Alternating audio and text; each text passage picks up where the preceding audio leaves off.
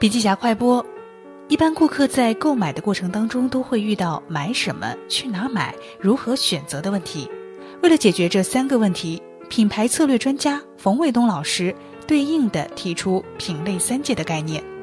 他指出，产品品类解决了买什么的问题，渠道品类解决了去哪买的问题，导购品类解决了如何选择的问题。这三种品类互相依存又互相影响。产品渠道品牌需要来自导购品牌的流量，导购品牌需要渠道和产品品牌的交易变现，需要产品品牌分广告费，渠道品牌分销售分成。好了，深度学习还需阅读笔记侠完整版笔记还原。